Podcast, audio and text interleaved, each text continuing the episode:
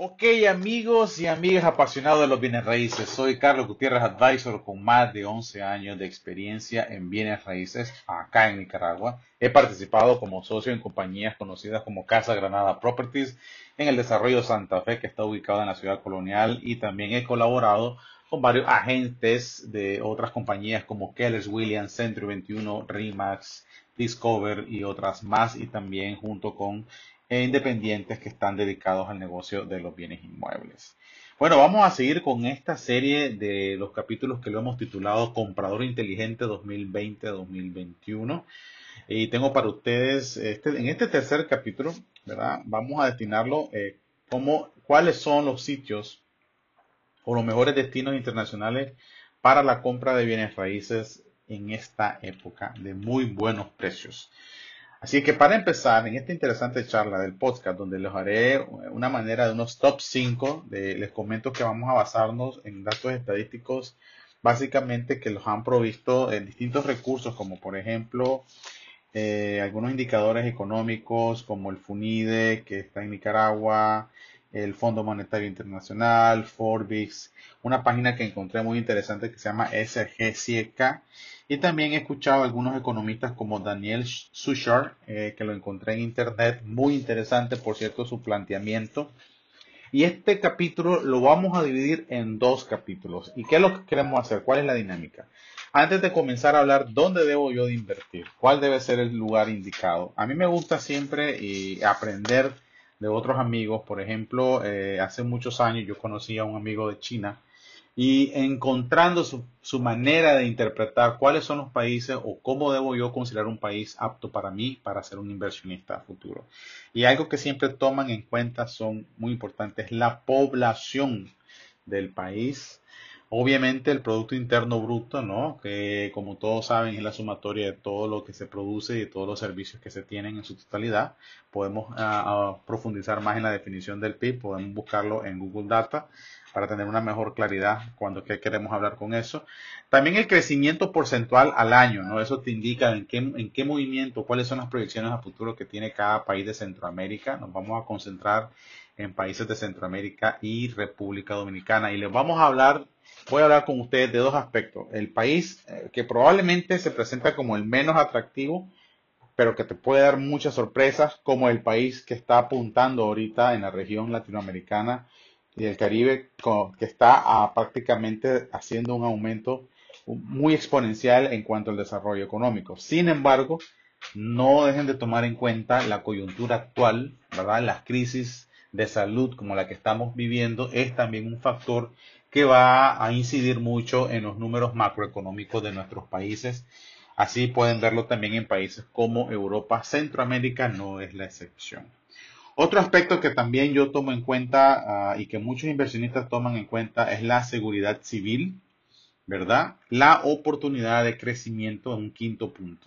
La estabilidad está dentro de esa seguridad también, la estabilidad eh, política es también un factor que incide mucho en la decisión de inversión. Pero bueno, yo puedo decir que a nivel global la región centroamericana, eh, según los datos que encontré eh, con varios indicadores, habla de 45 millones de habitantes, ¿verdad? Algún aspecto interesante de la región centroamericana es que eh, ha estado creciendo en el último quinquenio, ha venido con un ritmo sostenible de entre 3.5% en los países con menos velocidad, en este caso le tocó a El Salvador, y ha llegado incluso hasta proyecciones del 4.5 y el 5.5% como sería en el caso de Dominicana y Panamá, que son los dos países que están bastante eh, pujantes en ese aspecto. Pero bueno, hablando siempre un poco sobre el tema de la población, ¿qué países? Me voy a concentrar ahorita en tres países interesantes que yo voy a resaltar en Centroamérica. Uno de los países que está en primer lugar, en segundo y en los últimos lugares, pero que se ha venido proyectando bastante según eh, algunos indicadores como en este caso la CEPAL. Y ellos decían que para el 2018, entrando al 2019, Panamá, Costa Rica y Nicaragua eran los países que se estaban perfilando como eh, con mayor crecimiento, ¿verdad? bueno, bueno, excelentes números. Estamos hablando de que fácilmente entre Panamá y Costa Rica los números andaban entre el 4.5% y el 5% respectivamente. Sorpresivamente, Nicaragua venía con una velocidad de llegar a proyecciones de hasta el 5%, arrastrando un crecimiento del 4.7 hasta llegar al 5%. Eran las proyecciones que se tenían para el 2019. Como todos saben, Nicaragua pasó por una crisis que obviamente incidió mucho en este crecimiento. ¿Qué pasa con países como Costa Rica y Panamá? Porque son países que siempre están, digamos, en la avanzada en cuanto a sus economías. Bueno, es obvio de que Panamá, por ejemplo, tiene el canal de Panamá. Es un país que te da muchas oportunidades financieras eh, para aquellos que tienen grandes empresas que dependen mucho del, traspaso de fondos, el manejo financiero, eh, el manejo de la mercadería que viene de Europa y viceversa, mercadería que va de aquí para allá, también es otro aspecto que ha despuntado en el país panameño, además de las prácticas económicas que ellos tienen una gran, un gran ambiente para aquellas empresas y o inversionistas que apuestan en grande. El país se presta perfectamente, además de la flexibilidad que tiene para los empresarios locales e internacionales. El país ha tenido muy excelentes resultados, su manera muy flexible ha sido algo que le ha ayudado bastante. Actualmente eh, Panamá tiene un crecimiento de 4 millones de euros en su... Eh, perdón, tiene 55 millones de euros y goza de una población de 4 millones de habitantes. Eso es muy importante. Luego Costa Rica tiene una población de 5 millones de habitantes y anda en un PIB de 55 millones de euros. Este dato lo tomé del CEPAT eh, con un número con eh, la moneda europea. Lo pueden ver también en datosmacro.com o en desktopfeedback.com. Son otras referencias que utilizamos. Sin embargo, Nicaragua tiene 6.4 millones de habitantes según el último censo oficial y anda en un PIB europeo de, euros de 11 millones solamente. Sin embargo, volviendo al tema de Costa Rica, pasando a Costa Rica, es uno de los países que en Centroamérica que se ha proyectado como una marca muy interesante, eh, es un país con un muy buen nivel económico y también educativo, eso también le ayudado bastante, aporta mucho en la educación en aspectos tecnológicos, uno de los países en Centroamérica que prácticamente se destaca en el desarrollo tecnológico en su educación universitaria de alto nivel también eh, el alto grado de visitantes, eh, de turistas que llegan a este país es amplio. En este momento les puedo decir que detrás eh, de Costa Rica y Panamá, pues sí son países, Nicaragua se perfila en uno de ellos. Sin embargo, la última crisis social hizo que esos números cambiaran. Sin embargo, Costa Rica sigue siendo un país que atrae mucho al mercado internacional. La marca país se ha vendido muy bien. Es uno de los países que más invierte en, el, en la publicidad de la marca país, aproximadamente 70 millones de dólares. Eso es un dato que es muy importante destacar. Probablemente es uno de los países que más invierte en esa área. Entonces ya tenemos que Panamá es un país que se perfila muy bien para grandes consorcios económicos, abrir empresas, eh, tiene un ambiente muy viable. Sus costos son un poco altos, sin embargo, el estilo de vida, la calidad de vida y la infraestructura eh, que tiene el país es de alto nivel y se ha destacado entre países europeos también. Luego el segundo punto es Costa Rica, que también es un país, como les decía, que tecnológicamente está muy avanzado, tiene un turismo muy apreciable. Les puedo decir de que eh, en ese sentido eh, Costa Rica eh, se ha destacado muy bien en los últimos años.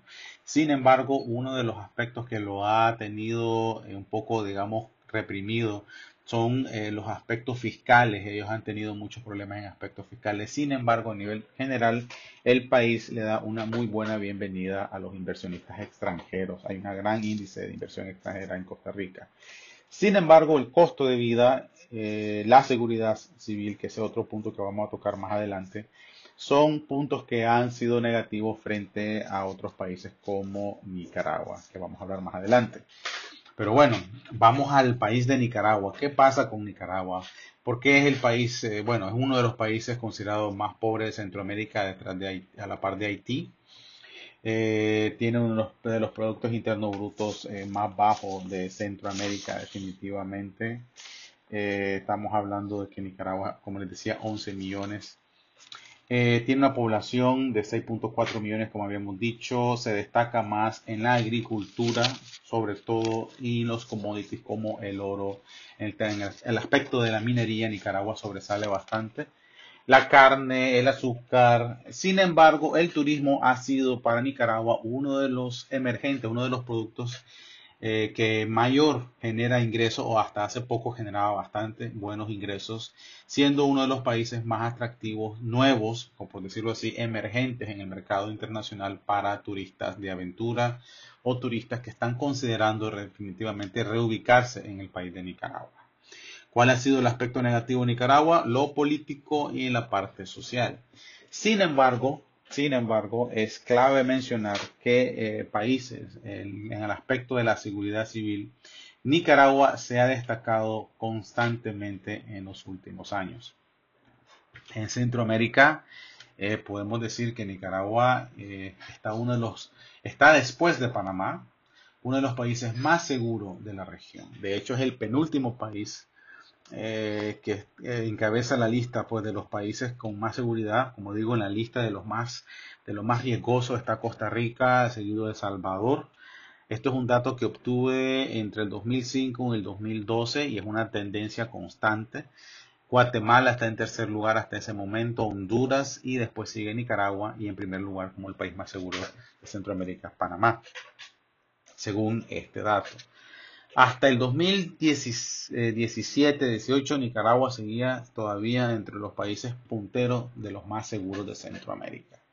Esto es algo que ha venido a cambiar mucho la percepción de los clientes, de los inversionistas. ¿Por qué debería de invertir en un país como Nicaragua?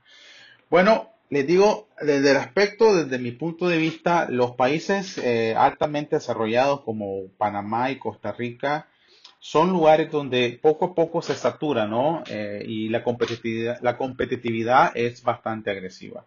¿Qué pasa con un inversionista que quiere comenzar a explorar nuevos mercados, mercados emergentes, países que donde no están saturados completamente, pero que al mismo tiempo me brindan una plataforma básica, sencilla, donde puedo implementar ideas nuevas, traer recursos nuevos y puedo proyectarme y utilizar, digamos, la plataforma de la población joven activamente. Nicaragua es uno de los países donde se ha destacado de los países con más jóvenes, con una población muy joven en, en Centroamérica. Pero también el hecho de ser una economía emergente le brinda a los inversionistas a futuro un espacio bastante amplio, no tan saturado como lo pueden tener en otros países como eh, Costa Rica y Panamá. Además de eso, también los incentivos fiscales que Nicaragua posee.